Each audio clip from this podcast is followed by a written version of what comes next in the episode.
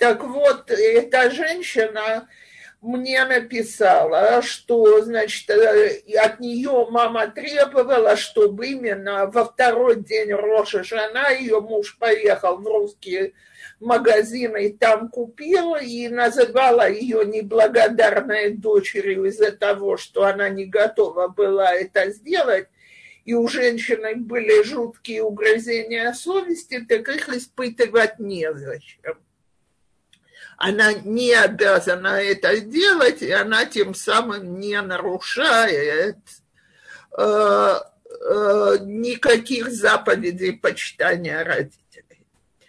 Теперь возникает такой вопрос. А вот насколько действительно, если родители не религиозные, дети обязаны их почитать? Может быть, э, э значит, это освобождает детей от обязанности это делать. Так вот, господа, нет освобождения на этой почве. То есть, этот вопрос не мы сегодня задаем, а уже в Средневековье начинает обсуждаться, если родители решаим, злодеи, надо ли их почитать. Теперь важно понять, что с точки зрения Галахи Рашаим считаются только люди, которые преднамеренно грешат для того, чтобы сделать назло Всевышнему. Не потому, что они так привыкли, не потому, что они так были воспитаны, а наоборот, они совершенно сознательно воспринимая Всевышнего, делают ему назло. Так вот, я думаю, что сегодня очень мало людей подпадает под эту категорию, но давайте говорить, даже с ними есть толкователи Рамбам, скажем, так, которые говорят, что даже это не освобождает детей от обязанности почитать родителей, потому что мы их почитаем за то, что они дали жизни. И Рамбам там приводит совершенно крайний пример. Ребенок, который является мамзером, незаконорожденным, который по еврейской галахе не сможет нормально жениться и так далее, Рамбам считает, что и он обязан почитать своих родителей, несмотря на то, что он был зачат в грехе. Теперь не все толкователи с этим соглашаются. Есть толкователи, которые говорят, что если вот они такие что они расшаим лехахис, что они специально делают зло в глазах Всевышнего, то, значит, э, дети освобождены от заповеди почитания. Но даже в этом случае речи не может быть о том, чтобы сделать этим родителям что-то болезненное, неприятное, нехорошее. Это все согласны, что это запрещено. Так я опять повторяю, я сейчас говорила о родителях, которые Галахой расцениваются как решаим, а когда мы говорим об обычных нерелигиозных родителях сегодня, то их видят как людей, которые из-за своего воспитания и окружающей среды остались нерелигиозными, не приблизились к Всевышнему, но их никак не обвиняют в том, что они злодеи. И большинство раввинов и мудрецов считает, что вообще, если дети будут вести себя в отношении них с почитанием и уважением, это на них самих очень положительно повлияет. То есть родители будут видеть, что Галаха в своем ребенке воспитала уважение к родителям, возможно, они сами больше будут склоняться к иудаизму, и наоборот, если дети на базе своей религиозности от них совершенно оторвутся, то это может на них повлиять отрицательно. Теперь э, я коснусь Гирима. И после этого, это я все говорю так общими фразами на эту тему с точки зрения Галахи, а потом будем говорить немножко о жизни. Но давайте начнем, то, э, то есть как мы Галаху в жизнь проводим, но давайте коснемся и темы Гири. Значит, с точки зрения Галахи, есть такой термин. Гер, который прошел гиюр, он как младенец, который только что родился на белый свет, то есть прерываются все его предыдущие родственные связи.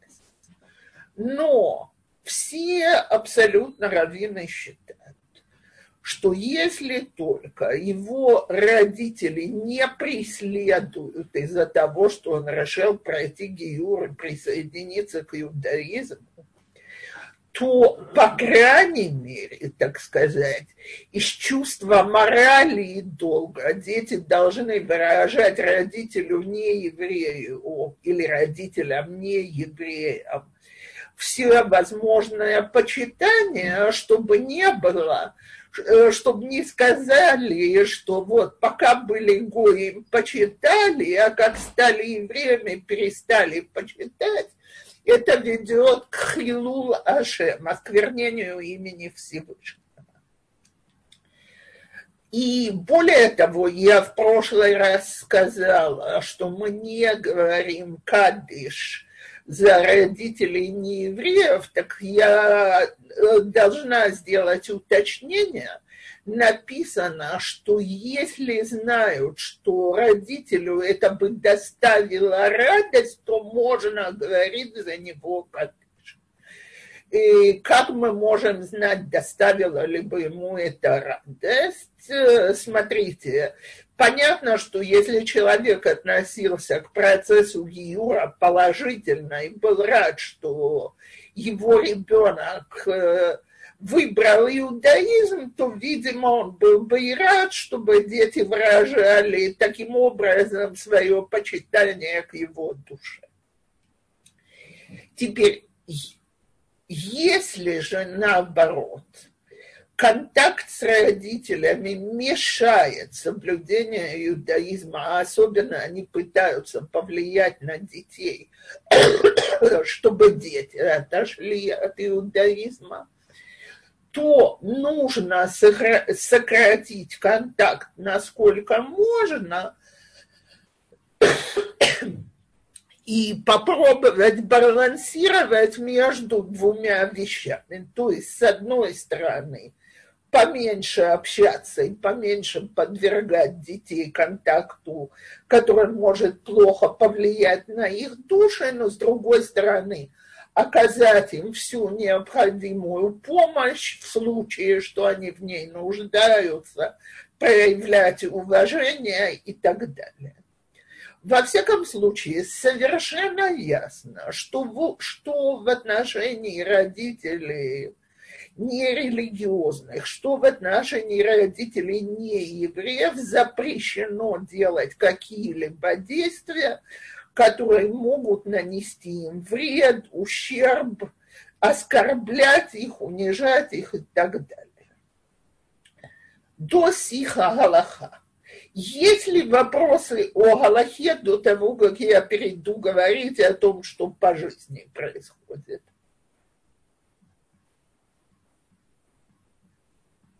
Как я понимаю, нет, значит, давайте... Да, я тоже не вижу поднятых рук. И, и, и одну секундочку, я только сделаю объявление, что тем, кто до нас дозвонился, вы тоже можете поднять руку, нажав звездочка 9. Окей. А, подождите, нет, нету, нету. Единственное, у меня есть вопрос, сейчас я включу видео, есть вопрос э, э, с прошлого урока, он тоже аллахический. Э, касательно, вот я сейчас его зачитаю. Э, чтобы не тратить время, я скажу своими словами, потом я его сейчас найду и зачитаю. Там был вопрос про то, что когда вы, вы сказали, что за поднятие души можно дать сдаку за нееврея, э, родителя нееврея. И был вопрос такой, в тот момент, когда ты даешь сдаку, что надо сказать и как правильно назвать имя родителя? После смерти мы называем имя человека его имя и имя его отца. За выздоровление мы называем имя человека и имя его матери. Если он не еврей, мы говорим, я знаю, Сергей, сын Ивана. Так? К примеру. Или Наталья, дочь Петра. Так? Но это же их имена, то есть их мы и говорим. А что надо сказать? Вот ты мне даешь такой, говоришь, за поднятие души такого-то, такого-то, да? Совершенно верно. Или за выздоровление, если я молюсь о здоровье такого-то и такого-то. Хорошо, спасибо. Так, рук поднятых нет. Следующие вопросы, они более такие, мне кажется, о чем пойдет дальше. Окей, okay. тогда да. давайте немножко поговорим о жизни. Вроде все так просто. Почему это всегда у нас так непросто?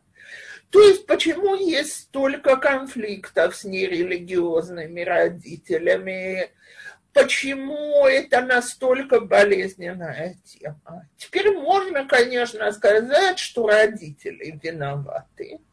Но, знаете, исправлять родителей довольно тяжелое задание. Поэтому давайте говорить о самих себе. Дело в том, что в каждом из нас в душе живет маленький ребенок. То есть нам ужасно хочется, чтобы родители нами были довольны, и чтобы мы всегда с родителями могли обо всем договориться по-хорошему. А по, что мы можем сделать? Мы же не можем сделать так, чтобы папа с мамой соблюдали субботу. Поэтому мы начинаем лезть в религиозные дискуссии, пререкания – Э, настаивать на каких-то вещах. И это всегда очень-очень болезненно. Э, так вот, во-первых, нигде никогда я не находила заповедь воспитания родителей. Мы не обязаны воспитывать своих родителей, чтобы они выросли религиозными родителями. Нет у нас такого религиозного долга.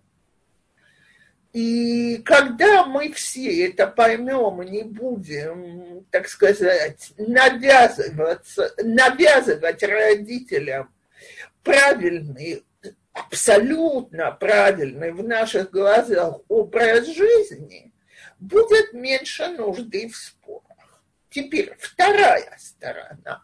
Безусловно, э, нам необходимо понять наших родителей.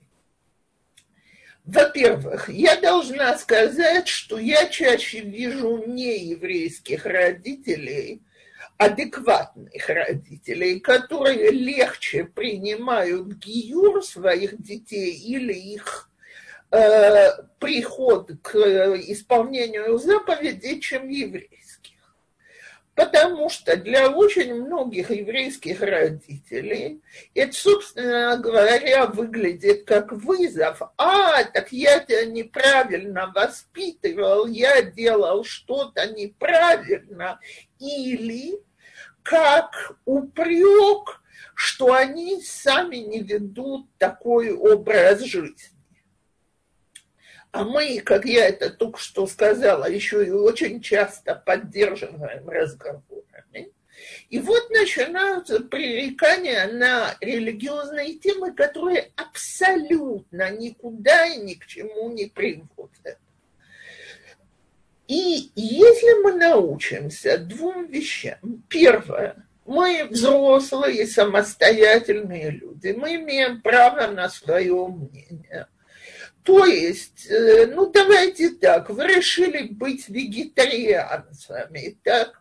Вы бы с таким пылом, жаром доказывали бы родителям, что это правильно. Если да, то тогда весь вопрос питания вызывал бы очень много споров.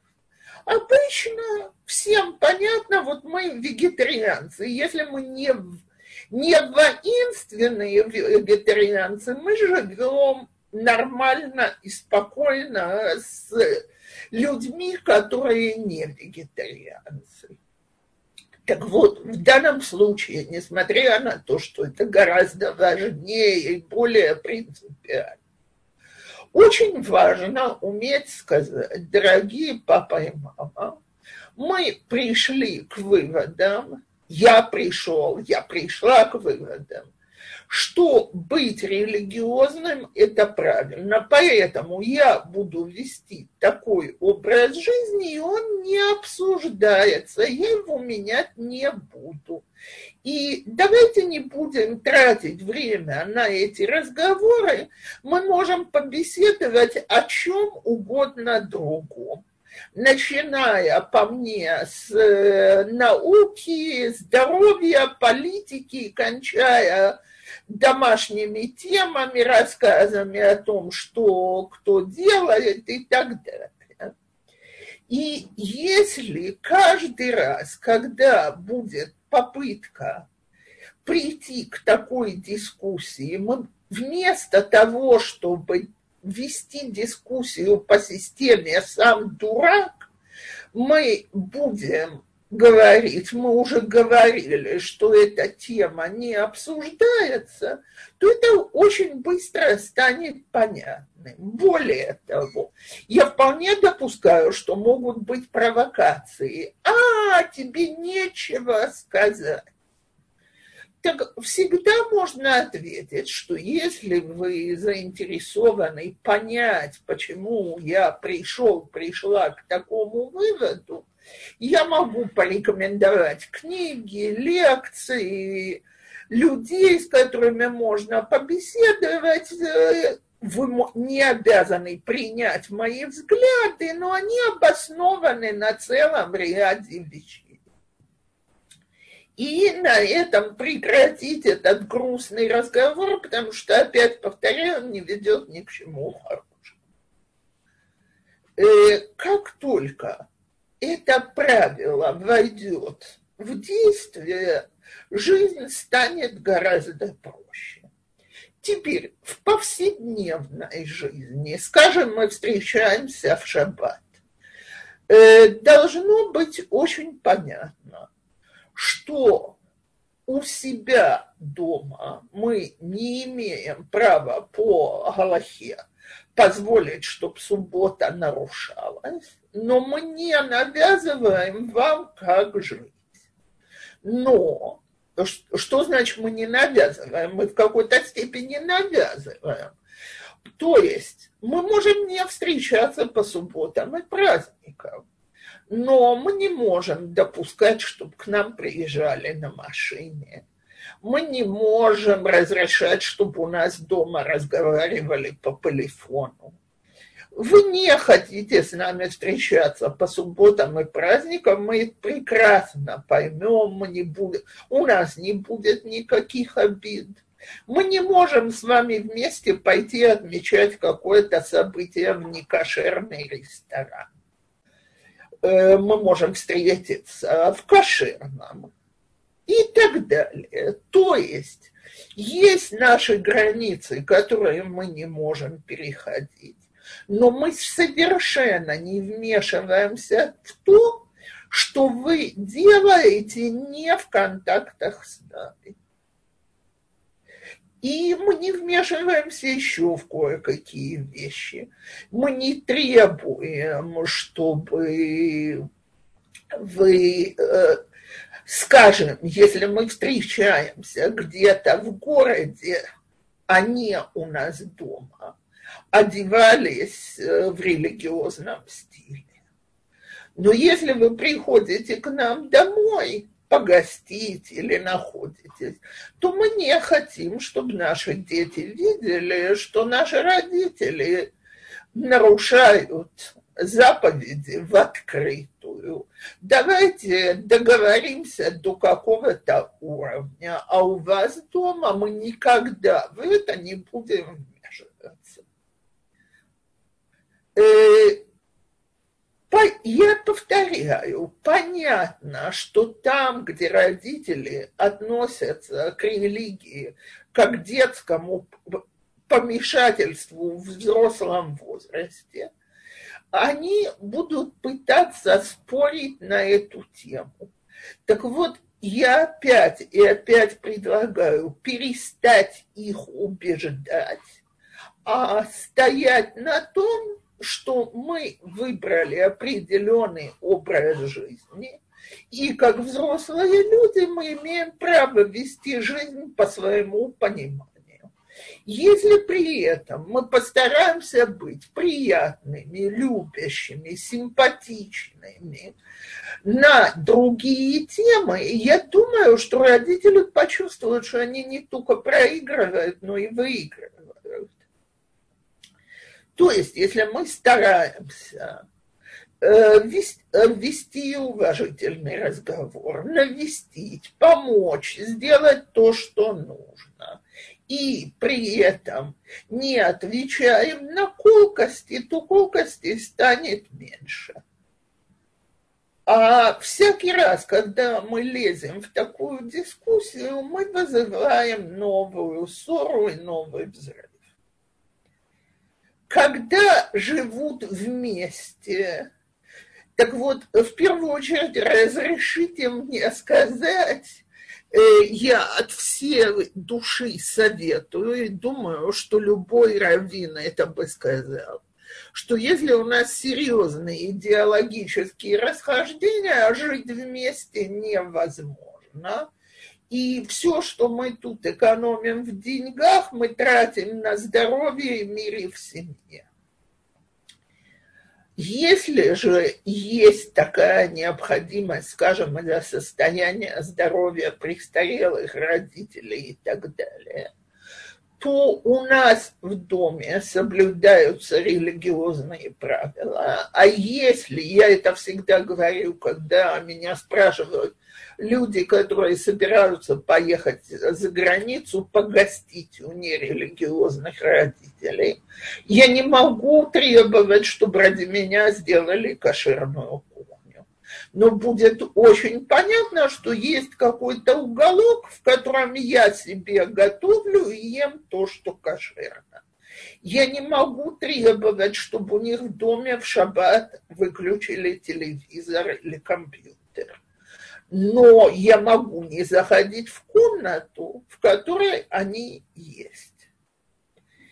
И чем больше мы будем стоять на этих двух вещах, с одной стороны, мы не можем нарушать религиозный образ жизни. С другой стороны, мы не требуем от вас вне нашего дома вести его, тем лучше и спокойнее будет наша система отношений с родителями. Я помню, как мне когда-то сказала ученица в школе, э, значит, как она, вот чтобы я ей посоветовала, как она может сделать, чтобы ее мама дома у нее, она ехала на лето на Украину, значит, чтобы ее мама в ее присутствии скромно одевалась. Я и говорю, во-первых, это вообще, так сказать, э, совершенно не входит в твои дочерние обязанности приучать маму одеваться скромно. Она мне говорит, да, но мне очень мешает ее так видеть, мне это неприятно, у меня это понижает уважение к ней и так далее. Я ей сказала, вообще у меня есть очень простой способ. Твоя мама работает, да ну вот говорю, когда мама уходит на работу, ты сваришь обед, ты помоешь полы, ты помоешь посуду.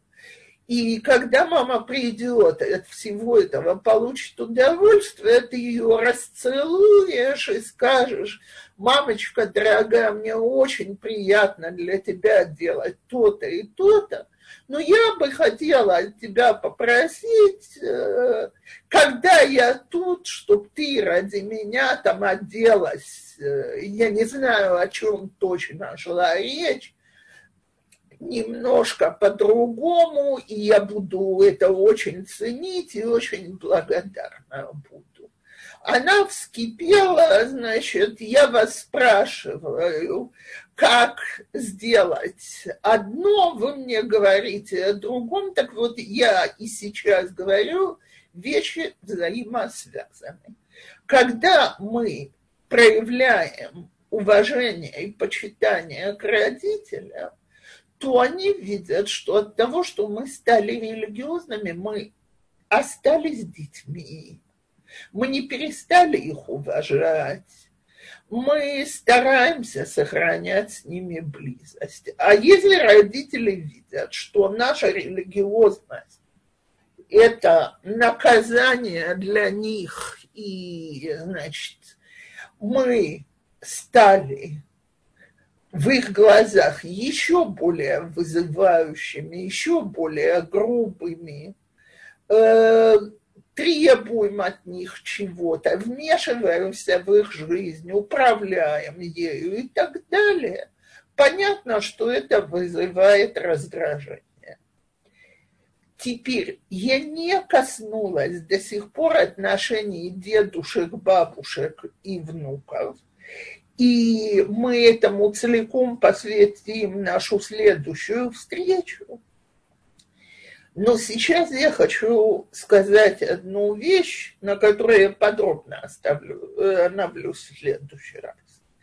Есть две ситуации. Одна, при которой мы воспитываем своих детей, а дедушка с бабушкой приходят, они гости. Кстати, мы должны приучать внуков оказывать дедушкам и бабушкам нерелигиозным или даже не евреям максимальное уважение, не хамить, не грубить. Мы всегда можем объяснить, по крайней мере, в отношении еврейских родственников, что то, что э, дедушка и бабушка себя так ведут, это результат воспитания в Советском Союзе. А если кто-то из вас думает, что это не так, то поверьте, он ошибается. Э, потому что давайте вспомним, как людям внушалось беспрерывно, что религия – это что-то, во что могут верить только необразованные дураки. А когда тебя пропаганда промывает с утра до вечера, и с вечера до следующего, следующего утра, то, что, то это застревает в мозгах, хочешь, не хочешь. И я бесконечно уважаю родителей, которые пошли за детьми, готовы были пересмотреть свои взгляды, свой образ жизни, но не все в взрослом возрасте способны на такие подвиги. Но если родители, они люди моральные, добрые, хорошие, то давайте показывать это внукам. Но я сейчас говорю, когда родители гости, так? Если же мы в ситуации, когда мы спихнули грубо говоря, на своих родителей, воспитание наших детей по любым причинам, то ожидать, чтобы родители их воспитывали по нашим принципам, это крайне нереально. Я могу договориться о кашруте, я могу договориться о том, чтобы, мой, э, скажем, если я против э, кино или мультфильмов, что в мое отсутствие детям это не показывается, но я никак не могу договориться о том, чтобы детям не внушались идеи. А поэтому там, где люди мне говорят, я не могу общаться с родителями, потому что они там внукам внушают и так далее, а с другой стороны мы их берем нянями, то мы противоречим сами себе. И э, понятно, что это ведет к конфликтам и неприятностям.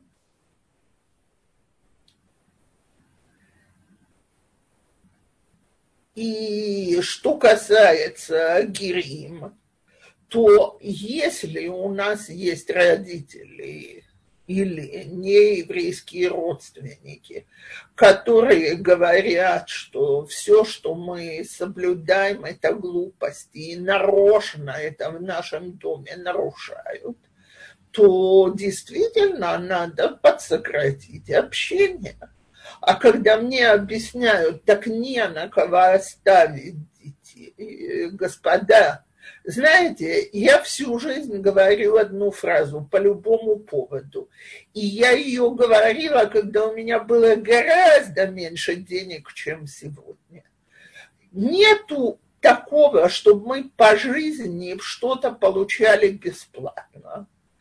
Э, кстати, все эти мифцаим, всякие скидки, всякие э, э, мероприятия в магазинах, в компаниях, где вас убеждают, что это бесплатно, поверьте мне, господа, бесплатно это никогда не бывает. Ничего бесплатного нет. Так вот, я всю жизнь говорила и буду говорить, что самая дешевая цена по жизни – это деньги. Все, что мы платим, здоровьем, ссорами, э, скандалами, обидами и так далее, это все стоит гораздо дороже. Поэтому, если мне понятно, что воспитание, которое я хочу дать, невозможно дать, если я передам его в руки дедушек и бабушек, то я его не передаю в руки дедушек бабушек. И тогда нет проблем. Общение с дедушками и бабушками, конечно же, обязательно. Но когда воспитатели – это мы. Когда я не буду допускать и общения, когда родители, они люди, я бы сказала, которые ведут себя неадекватно. И знаете, я еще ни разу не встречала людей, которые абсолютно адекватны во всех вопросах, кроме религиозного. Обычно это просто та точка, в которой это неадекватное поведение проявляется гораздо больше обычного. Так э, там нужно подумать, как подсократить контакты к минимуму, чтобы всем было нормально. Окей. Э, вопросы. Большое спасибо. И сейчас можно, у всех есть такая опция поднять руку. Я это увижу и включу вам микрофон. А пока я задам анонимный вопрос, который вот мне, мне попросили вас спросить. Если муж прошел гиюр и свекровь не еврейка, какие должны, как должны складываться с ней отношения? Какие накладываются законы на свекровь не еврейку? Э, я не вижу, чем эта свекровь отличается от того, что мы только что говорили о родителях. Э, э, Герим, то есть, если эта свекровь не мешает сыну и его жене, его детям вести религиозный образ жизни, то отношения с ней должны быть уважительные. Она должна получать всю возможную помощь и уважение от своих детей. Если эта свекровь мешает им вести религиозный образ жизни, нужно отстраниться и оказывать ей необходимую помощь и уважение на большем расстоянии. Спасибо большое. Сейчас я вижу уже вот две поднятые руки. Первую я даю, э, включаю микрофон Наталье. Я подняла руку, чтобы спросить, как процедировать, когда, Честно. когда ребенки, какой вопрос ты хочешь?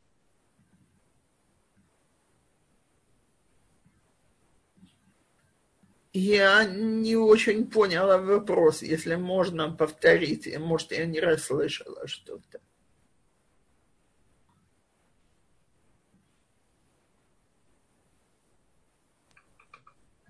Вы, Наталья, вы с нами?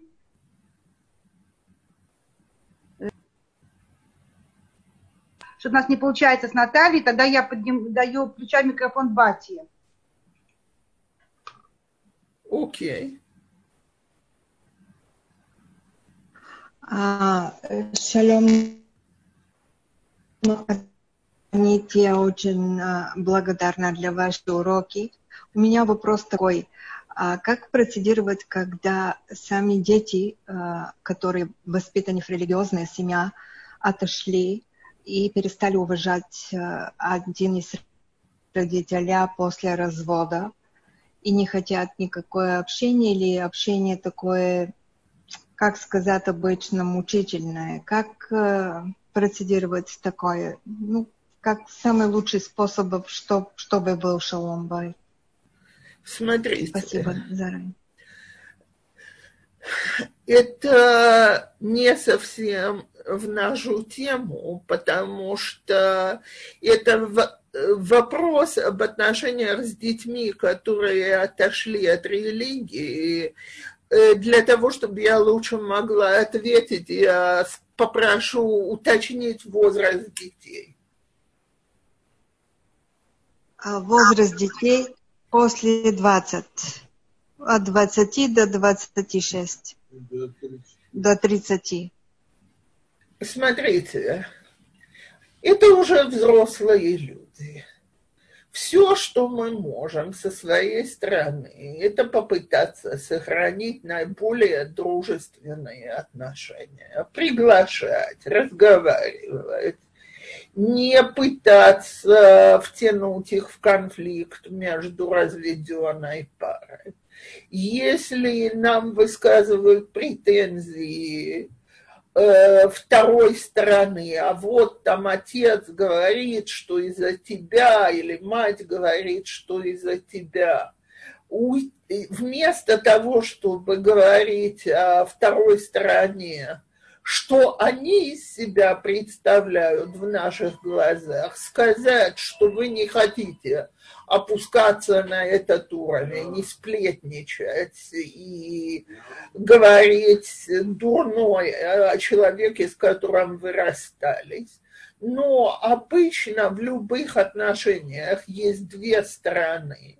И тот, кто в этих отношениях не является частью их, он их не понимает. А поэтому есть конфликт. Но от этого мы не перестаем любить наших детей, даже если нам очень больно, что они отошли от того, что правильно в наших глазах. Спасибо вам большое. Если же это не помогает, и люди отошли, и не хотят с нами встречаться, видеться и так далее, то я бы, по крайней мере, на праздники и на дни рождения посылала бы смс с поздравлением, если можно, если есть какие-то средства, какой-нибудь маленький подарок и так далее – и дала бы времени сделать свое. Потому что нам всегда, я очень часто слышу от, от разведенных родителей, когда с одной стороной перестают общаться, такое, значит, вот я только кошелек, я посылаю подарки, со мной по-человечески никто не хочет видеться. Иногда месяц, два, три, год, два. это берет время, но если мы проявляем со своей стороны терпение и любовь, то и вторая сторона потихоньку начинает просыпаться. Может, очень медленно, но начинает. Но э, э, если же и это не помогает, ничего не поделаешь, как не больно, надо примириться и идти дальше.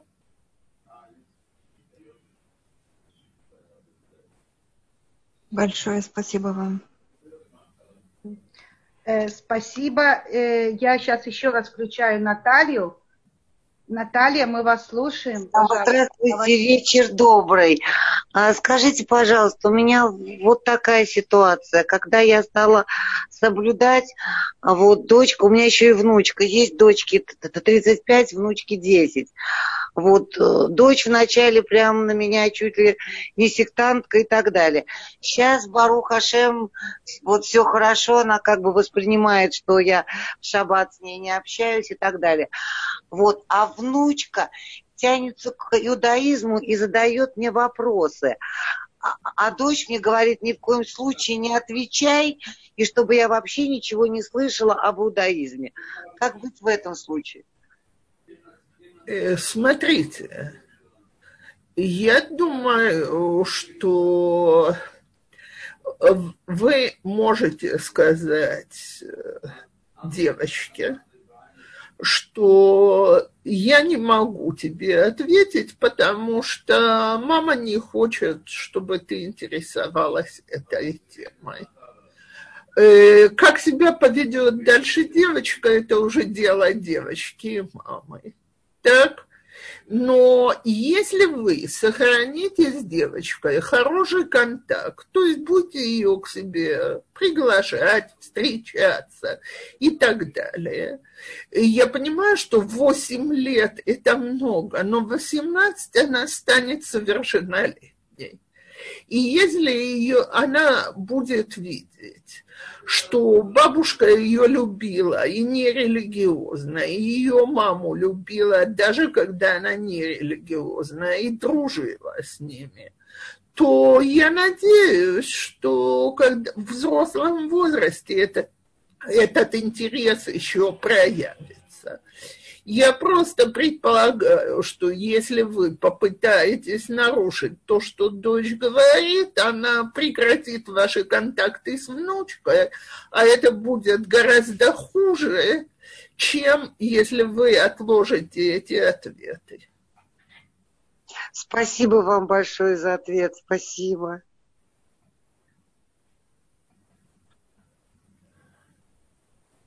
Сейчас я зачитаю вопрос, который мне сейчас прислали по... Так, сейчас одну секунду.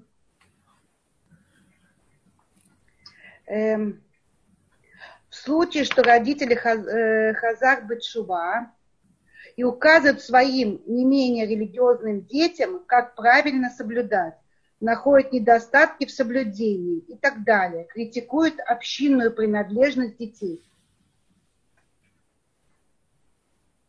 Это то, о чем я говорю, что родителей не переделаешь. Я абсолютно уверена, что если бы эти родители не хазру Бачува, они бы критиковали, как вы обставляете квартиру, как вы воспитываете детей, как вы э, ведете себя на работе, в обществе и так далее.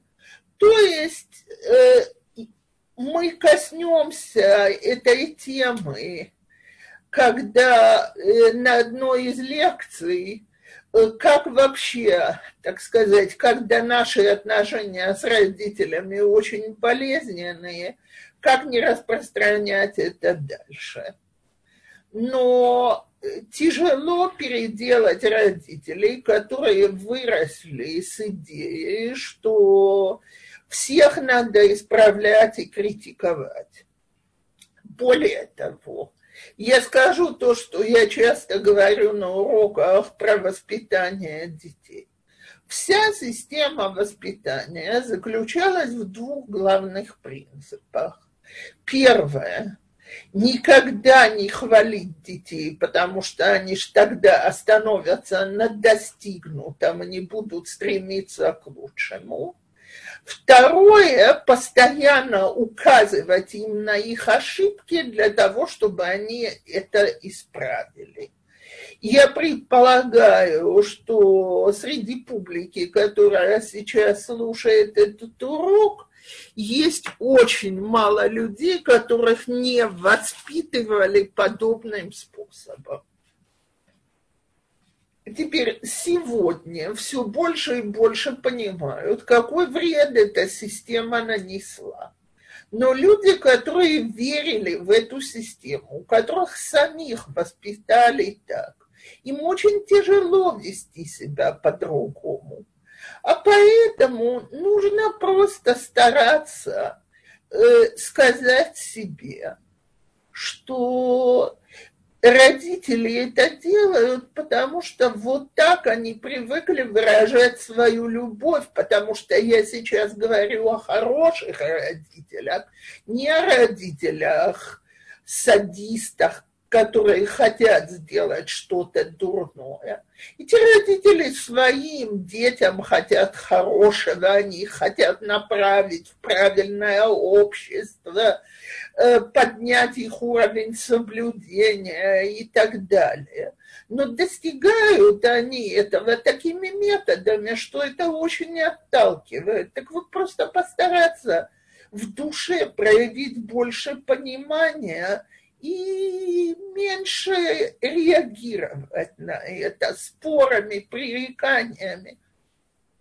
Я вообще всегда говорю, особенно если мы не живем вот так вплотную, всегда можно сказать да-да-да, огромное спасибо, полезный совет, потом делать то, что мы сами считаем нужным. Далеко не всегда мы обязаны подчиниться этому совету. Но выслушать и сказать спасибо можно. Ага. Написали мне огромное спасибо. Вот. Так, сейчас я включаю микрофон Лея. Лея, мы вас слушаем.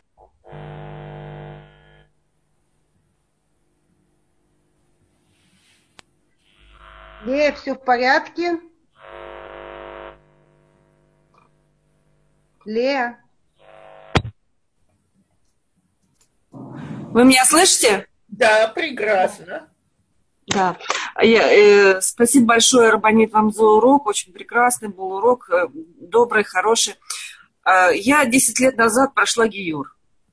И для меня сегодня, вот перед вами я буквально прослушала один урок э, с, с Рабанит другой, и для меня было открытием, что, оказывается, мои дети мне не родные – Неужели это правда? Потому что я, когда проходила ГИЮР, на тот, на тот момент мои дети уже были совершеннолетние. И, и как же так? Получается, что у меня сейчас на свете нет никого родных?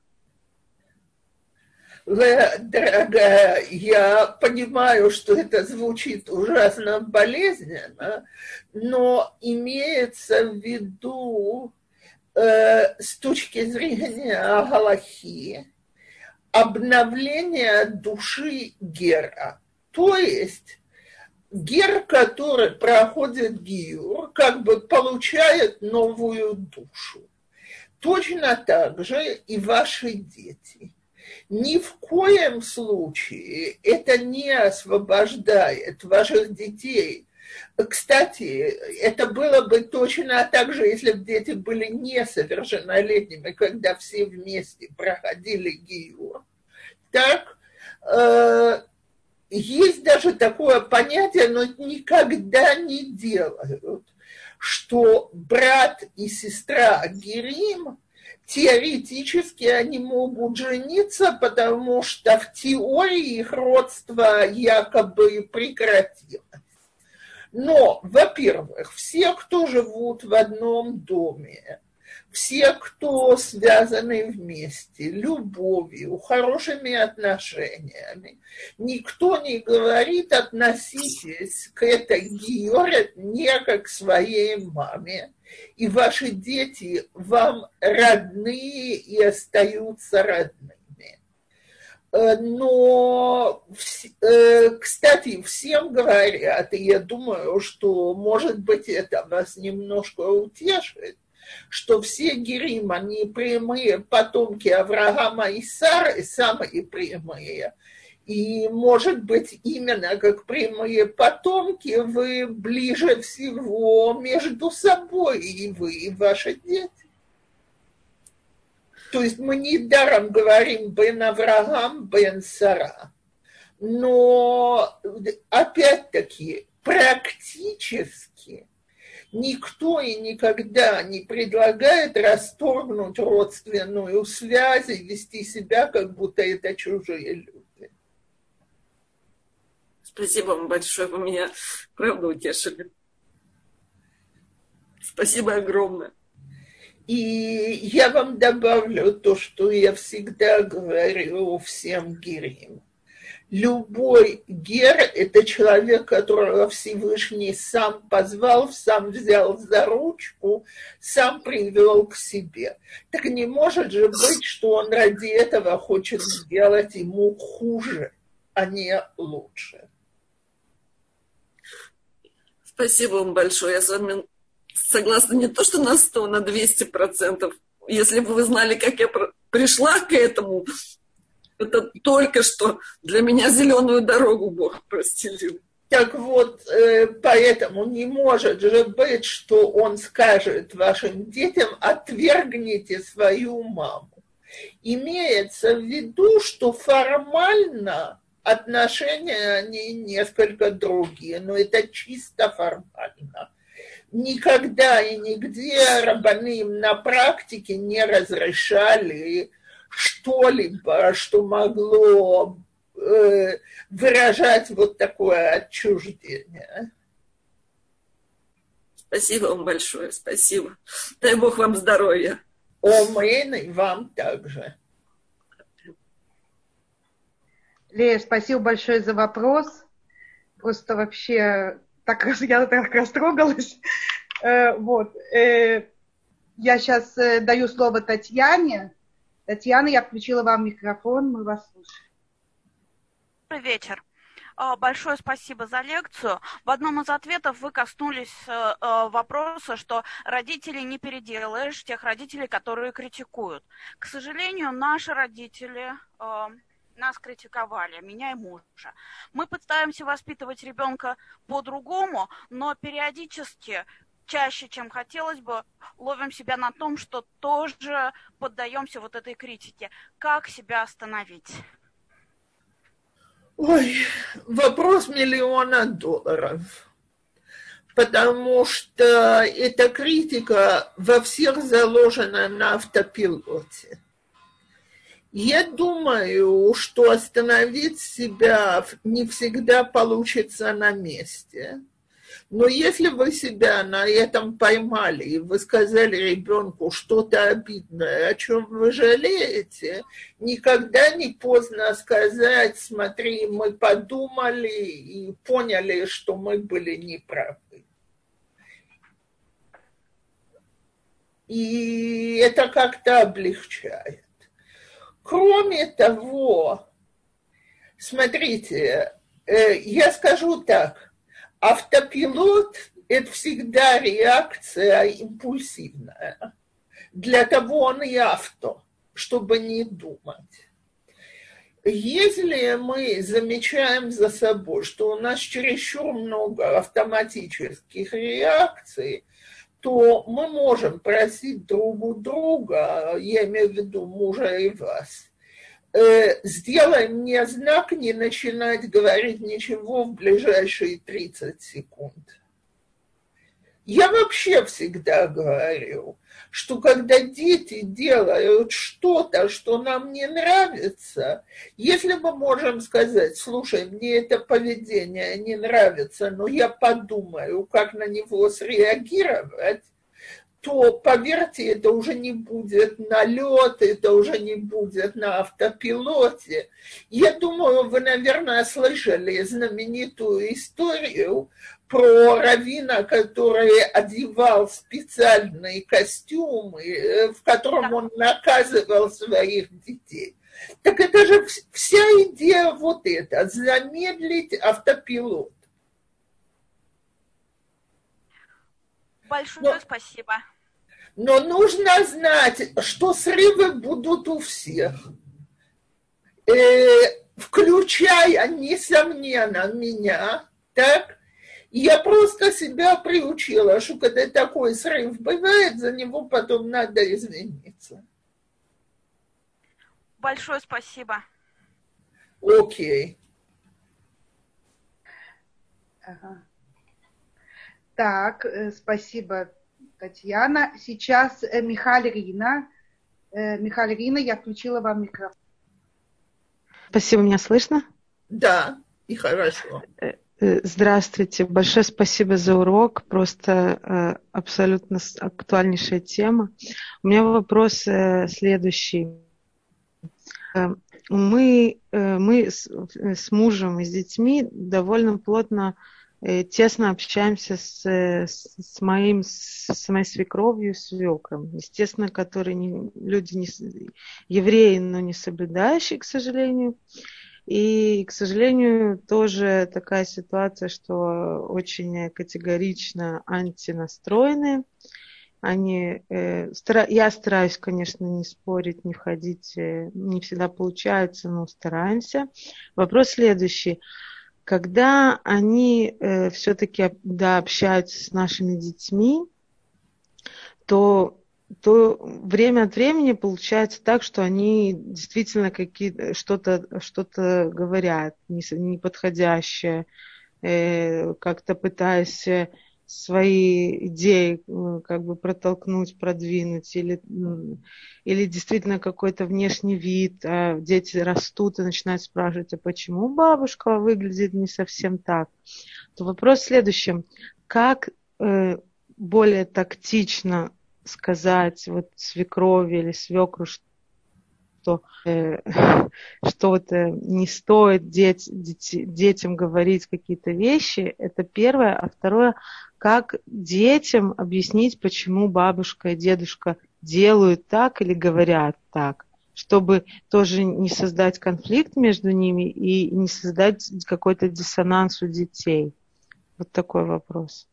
Смотрите, по поводу первого вопроса, то есть как повлиять на свекра и свекровь. Во-первых, не вы, а ваш муж. Я думаю, э, и никогда не вы, точно так же, если это теща и тесть, то никогда не муж, а жена. То есть от своих детей всегда примут спокойнее, чем от их супругов но сказать, что папа и мама э, детей воспитываем мы, может, вы не согласны с нашими методами, но так как это наши дети, то мы очень просим им не противоречить. Потому что иначе нам будет очень тяжело, чтобы э, продолжать столько общения, как нам бы хотелось если мы будем чувствовать, что вы говорите вещи, которые разрушительны в наших глазах.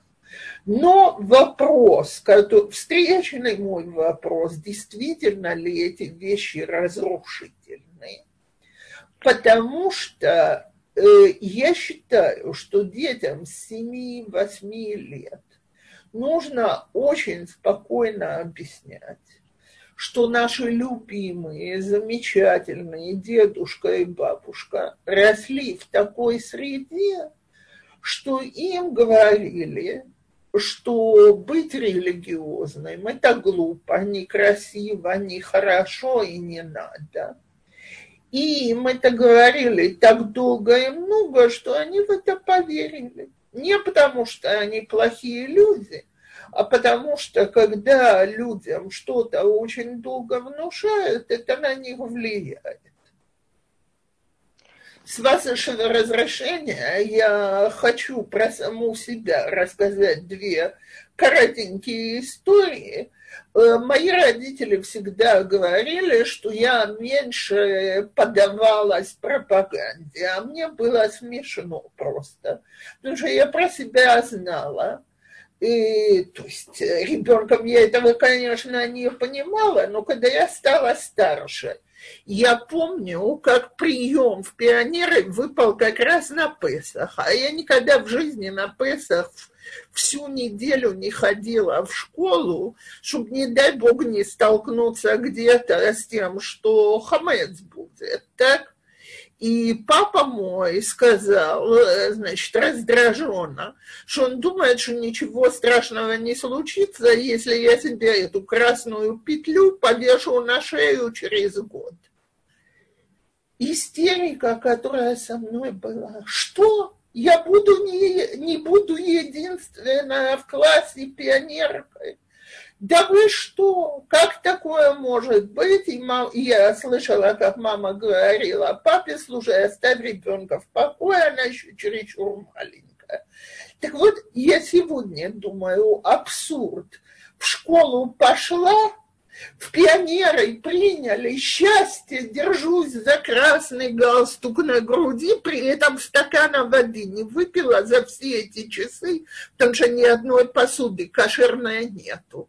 Так вот, это я уже говорю про себя в абсолютно религиозной семье. Что же говорит там, где и родители ваших свекра и свекра с свекрови с этой пропагандой соглашались, людей так растили и воспитывали.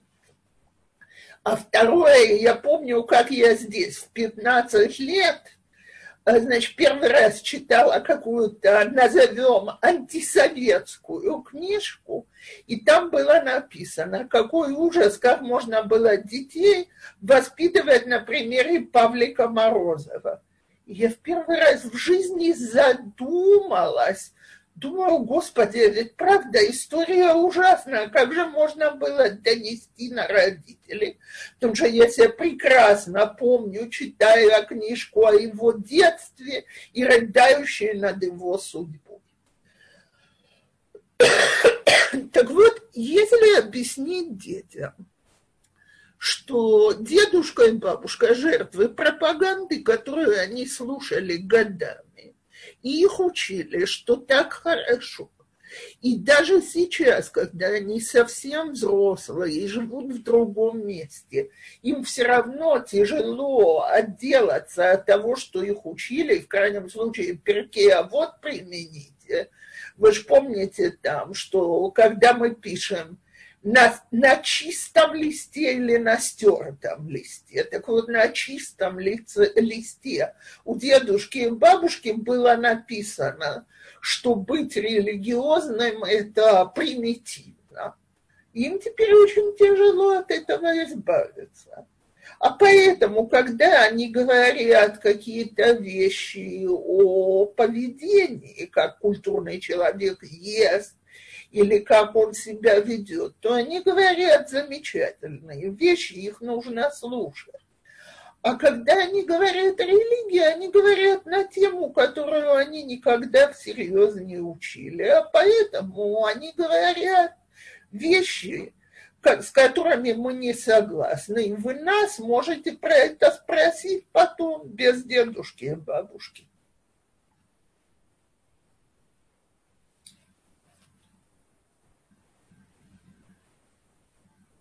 Рина, все в порядке, да? Э, а, у меня отключен уже звук. Ага. Хорошо, была... Алло. Да. да, большое, большое спасибо за ответ. Я очень вам благодарна. Всего доброго и хорошего здоровья. И вам. Э, Таня подняла трубку. Таня, вы будете... У вас есть вопрос? Да, Таня, я вам включила звук. Да, спасибо большое, Цепора. А, вопрос, э, может быть, я плохо услышала. В самом начале, когда еще говорили об аллахических проблемах, а, то э, речь шла э, за родителей, можно, если... А это касается также и скоро, то есть э, вот когда мы читаем в синагоге Искор, э, можно читать э, по Аллахе? Так вот, я прочла, я в прошлый раз сказала нет, прочла, что если мы считаем, что сам родитель бы это принял охотно, то да, можно. Угу.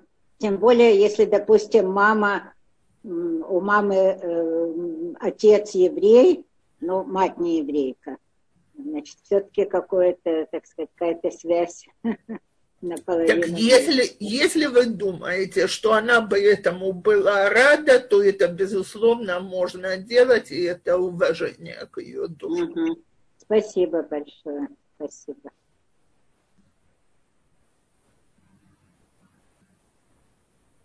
Спасибо, Таня. Сейчас э, еще раз Лея. Леечка, я вам включаю телефон. Вы меня слышите? Да. Да, а у меня как раз вот по этой теме вопрос. Вот то, что я георет, да, а у меня папа был еврей, бабушка еврейка. Я могу читать искор за них э, в те дни, конечно, когда это... Конечно, нет вопроса. Все, спасибо большое, спасибо. Огромное что-то. Да. Э, о, вот тут вопросов э, поднятых рук нет, но есть вопрос. Ну, давайте. Такой, я своими словами сформулирую. Э, если отец не участвовал в жизни, э, в жизни ребенка, развел, развелся с э, мамой еще до рождения ребенка, до рождения, э, и человек от любопытства нашел его. И когда нашел, он понял, что это совершенно человек, ну, во-первых, э, нету никакой связи с ним. Во-вторых, он совершенно не раскаивается в том, что он не, не принимал участие в воспитании и вообще не радуется той связи, которая сейчас, может быть, обра- могла бы образоваться. И в-третьих, он постоянно говорит неприятные вещи о маме и о бабушке этого человека. Надо ли с ним поддерживать связь и следить за его судьбой и как-то участвовать в ней? Э, значит, отвечу так. Э, не, э, не надо с ним поддерживать связь. Но надо знать, что теперь, когда этот человек знает о своем сыне или дочке, так, если он к ним обратится за помощью, то нужно будет помочь, несмотря на то, что он не помогал. Опять возвращаюсь к тому же пункту. Мы благодарны за жизнь, а не за воспитание. Теперь, если же он не, не заинтересован в этом контакте и ничего для него не делает и не обращается – то мы не обязаны пытаться силком создавать этот контакт. Спасибо большое. Э, я думаю, что мы на этом сегодня закончим. Огромное-огромное спасибо. Еще раз анонс воскресный. Э, в ближайшее воскресенье мы отмечаем Рошходыш все вместе – и Рабанит Цепора тоже будет участвовать. Ну, мое участие будет очень Но, скромное. Вот. Поэтому следите за информацией, приглашайте ваших подруг и знакомых, расскажите в ваших городах, ваших общинах про наши уроки. Вы видите, тема безумно... Ой, подняли руку. Э, Рабанит, вы еще ответите на вопрос? Да, да, у нас еще а. несколько э, минут. Поэтому пожалуйста. я еще раз скажу. Будет в конце мой номер телефона, я э, сделаю флайер, где будет мой номер телефона. Пожалуйста, звоните, подключайтесь, задавайте вопросы. И я включаю микрофон Вера. Добрый вечер. У меня есть вопрос. А, есть ли какая-то мецва или Аллаха жить рядом. Верочка, извините, немножко громче, я не слышу. Алло, вот так слышно? Да. Да, э, если мецва жить рядом с одиноким родителем, если а, кроме моей семьи нет никого другого, или это не, э, не обязанность, и можно как бы жить в разных городах, например, но поддерживать как-то финансово или есть еще какая-то ответственность за эмоциональное состояние? родителя? Э, очень хороший вопрос. Если э, есть возможность для семьи жить поближе к одинокому родителю, это правильно сделать.